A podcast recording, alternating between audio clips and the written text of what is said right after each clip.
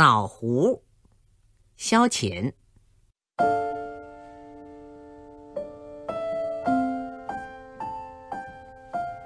动身访美之前，一位旧时同窗写来封航空信，再三托付我为他带几颗生枣核。东西倒不占分量，可是用途却很蹊跷。从费城出发前，我们就通了电话，一下车他已经在站上等了。掐指一算，分手快有半个世纪了，现在都已是风烛残年。拥抱之后，他就殷切地问我带来了吗？我赶快从手提包里掏出那几颗枣核，他托在掌心，像比珍珠玛瑙还珍贵。他当年那股调皮劲儿显然还没改。我问起枣核的用途，他一面往衣兜里揣，一面故弄玄虚地说：“等会儿你就明白了。”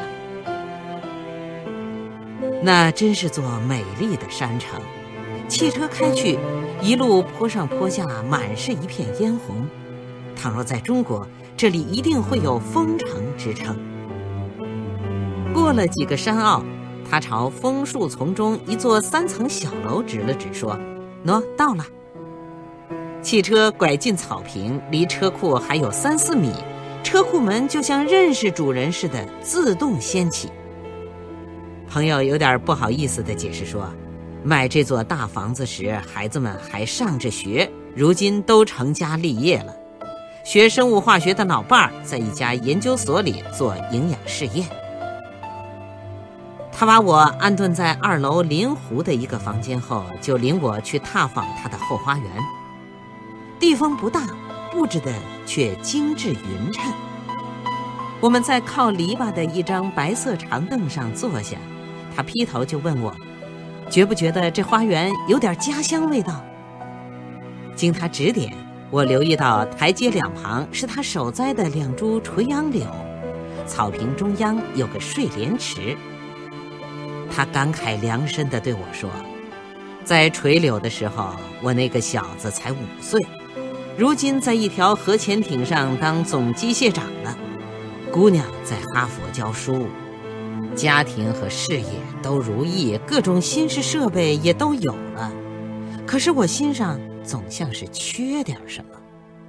也许是没出息，怎么年纪越大思乡越切？我现在可充分体会出游子的心境了。我想场店儿，想隆福寺，这里一过圣诞，我就想旧历年。近来我老是想总部胡同院里那棵枣树，所以才托你带几颗种子试种一下。接着，他又指着花园一角堆起的一座假山石说：“你相信吗？那是我开车到几十里以外，一块块亲手挑选，论公斤买下，然后用汽车拉回来的。那是我们家的北海。”说到这里。我们两人都不约而同地站了起来，沿着草坪旁用卵石铺成的小径走到北海跟前。真是个细心人呐！他在上面还嵌了一所泥制的小凉亭，一座红庙，顶上还有尊白塔。朋友解释说，都是从旧金山唐人街买来的。他告诉我，时常在月夜，他同老伴儿并肩坐在这长凳上。追忆起当年在北海泛舟的日子，睡莲的清香迎风扑来，眼前仿佛就闪出一片荷塘佳色。改了国籍，不等于就改了民族感情，而且没有一个民族像我们这么依恋故土的。